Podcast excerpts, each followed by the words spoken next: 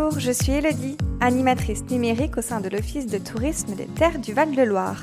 Dans ce podcast, je vous propose de partir à la découverte de notre territoire, de ses richesses et d'échanger avec des personnalités locales. Aujourd'hui, je laisse la parole à Xavier Lelevé, propriétaire du château de Main-sur-Loire, l'un des plus anciens et des plus vastes châteaux du Loiret. Après avoir acquis la propriété en 2010, il réalise de nombreux travaux de restauration et ouvre le château à la visite.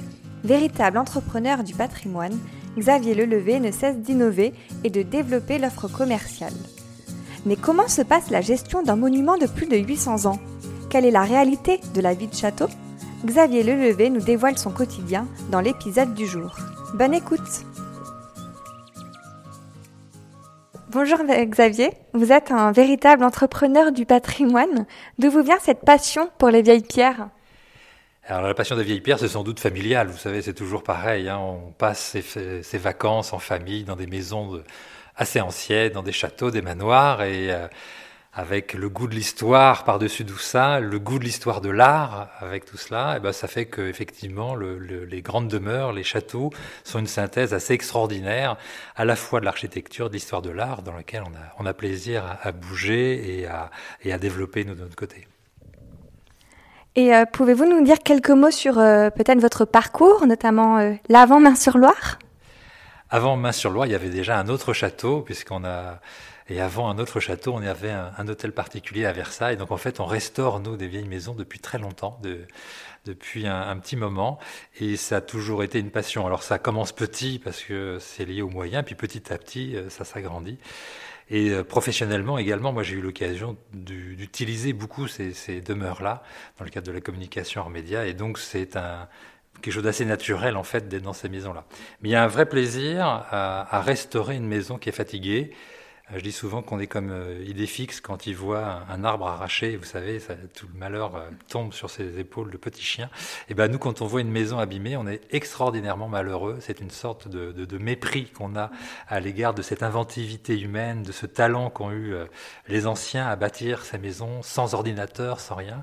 Et je pense que voilà, on doit faire un effort particulier pour maintenir ces maisons et travailler sur la transmission de ce savoir-faire et de ce patrimoine. D'accord.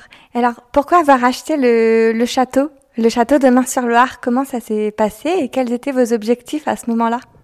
Alors comme je le disais, on avait un autre château pas très loin d'ici, qui était à 100 km d'ici. On a beaucoup rayonné dans ce coin-là. Et on l'a découvert en 2000, le château de Main-sur-Loire, donc il y a 20 ans maintenant.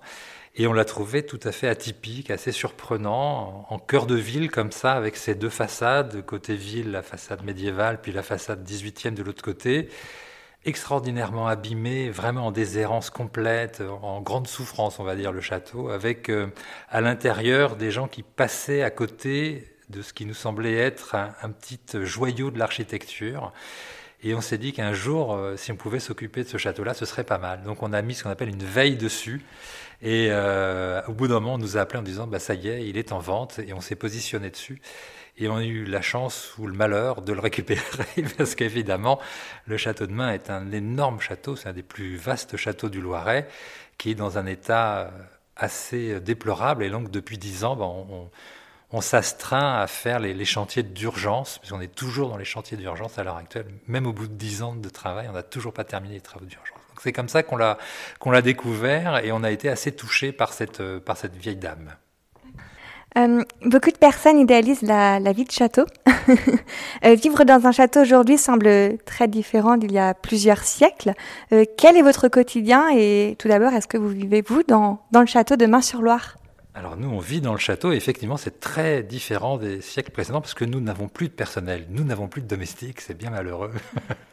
en fait, en réalité, c'est une sorte de sacerdoce, évidemment les conditions de vie que nous avons sont tout à fait spécifiques. C'est-à-dire qu'il fait horriblement froid l'hiver, euh, et là, compte tenu de l'état du bâtiment, nous, quand il pleut, dans ma salle à manger, je sors des bassines. Donc pour vous dire qu'il faut accepter de vivre dans certaines conditions, et c'est un peu particulier. Donc c'est pas du tout la vie de château que vous croyez. Là où c'est merveilleux, c'est que les châteaux sont positionnés autour du soleil, euh, et on a des lumières absolument sublimes. Euh, quand on prend un château, on prend une œuvre d'art et on habite dans l'œuvre d'art. Et c'est ça qui fait qu'on tient sur tous les aspects de logistique qui sont dix fois plus compliqué que ce que vous pouvez vivre chez vous. Parce qu'effectivement, euh, c'est beaucoup plus grand, évidemment, c'est beaucoup plus froid, évidemment, il y a des problèmes électriques, il y a des problèmes d'eau. Euh, et donc, on a énormément de contraintes, mais nous sommes dans un écrin particulier. Moi, quand je me lève le matin, j'ai le soleil qui se lève à côté de la basilique de Cléry, j'ai les vapeurs de, de l'eau qui monte de la Loire. Et donc, pour ça, moi, je suis prêt à faire pas mal de sacrifices. C'est très, très beau. et donc, des événements et des activités sont organisés toute l'année euh, au château de Main-sur-Loire, sans oublier donc les, travaux de restauration, comme vous avez dit tout à l'heure. Euh, c'est la partie, disons, euh, visible de votre activité, mais j'imagine qu'il y a d'autres choses mises en place dans le, dans le développement et pour le développement commercial du, monument. Pouvez-vous peut-être nous, en dire plus? Sur le, on, a une sorte de triptyque en fait hein, dans, le fonctionnement d'un château, enfin de notre côté, chez nous. C'est-à-dire qu'il y a le visitorat, donc c'est toute l'activité du visitorat euh, qui est à, développer. C'est quand on a pris le château, on était à 12 000 euh, visiteurs, et là on a dépassé les 47 000 l'année dernière. Donc on a, et comme on est un château mondialement inconnu, il faut qu'on donne un peu d'appétence à ce lieu-là. Donc on travaille à travers des événements. Donc on crée des événements pour que ce soit un peu appétant et que les gens viennent et découvrent ce château-là. Et ce faisant, en le découvrant, ils se rendent compte de son importance, ils découvrent les bains du 18e, les greniers, les formidables souterrains avec François Villon, etc.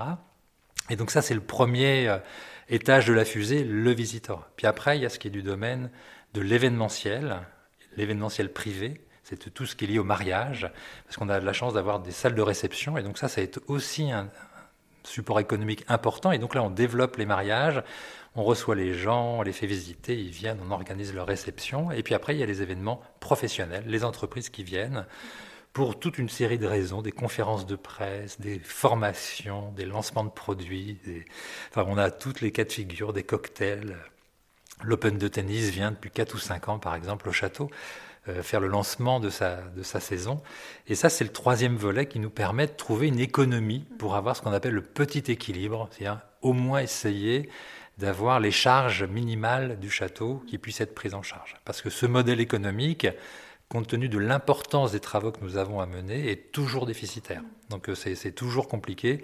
Il faut être sur plusieurs générations pour essayer d'avoir un bâtiment qui soit structurellement... Euh, sain économiquement pour essayer après euh, d'être euh, autonome, ce qui n'est pas du tout le cas à l'heure actuelle, compte tenu de l'importance des travaux que nous avons à mener ici, que nous menons depuis dix ans. Et pour finir, euh, est-ce que vos missions et vos actions sont-elles les mêmes durant la haute et la basse saison? Êtes-vous propriétaire du château à mi-temps?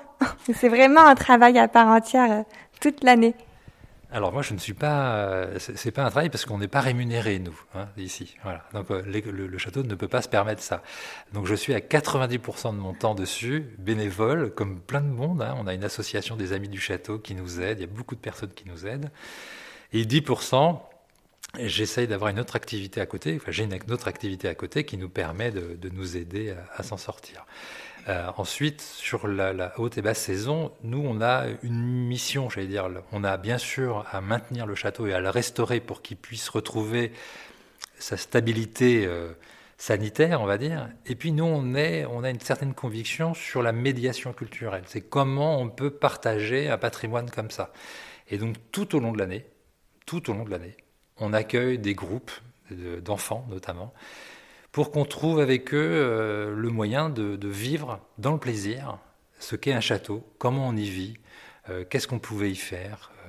Et là, on va présenter toute une série d'activités avec notre docteur en histoire, Marie de Rasse, et de penser, d'inventer des dispositifs pour eux, pour qu'ils puissent passer un bon moment dans le château et que cette tradition de la transmission de ce savoir-faire-là puisse continuer, même auprès des jeunes générations on est intimement convaincu que si un enfant euh, euh, traîne la patte en allant visiter un château, et si ça jamais ça relève de la punition pour lui, on aura perdu. Alors que si on passe un bon moment dedans, on va, on va dégager une, sorte de mémoire émotionnelle qui fait que peut-être à leur tour, ils auront envie de maintenir ces maisons-là, qui sont autant des témoignages d'une société qui a vécu et qui continue à vivre, parce que quand je reçois des entreprises dans le château, ben on, s'inscrit dans une économie contemporaine, dans, dans, une vie classique, normale, dans laquelle ces maisons, du coup, retrouvent aussi un, rôle. Et c'est ça qu'on doit réussir à, à, à, développer pour que ces jeunes, ces jeunes enfants, ce jeune public puissent avoir plaisir à découvrir leur histoire, le patrimoine, sans que ce soit une punition. C'est-à-dire, c'est pas simplement des dates, c'est pas simplement Jeanne d'Arc, etc. C'est très bien, mais c'est surtout savoir dire oui, ça a un sens de faire tout ça. On a du plaisir à y être, et tout au long de l'année, on met en place vraiment beaucoup d'actions. Il a plus nous, on fait plus de 60 événements par an dans le château pour participer avec ces enfants-là au plaisir du partage de ce patrimoine. D'accord. Merci beaucoup pour cet échange passionnant. Je ne sais pas si vous souhaitez ajouter euh, quelque chose de plus euh, à nos auditeurs. Euh, très bien. On les recommande vivement à venir visiter le château de Main-sur-Loire. Merci beaucoup. Merci à vous.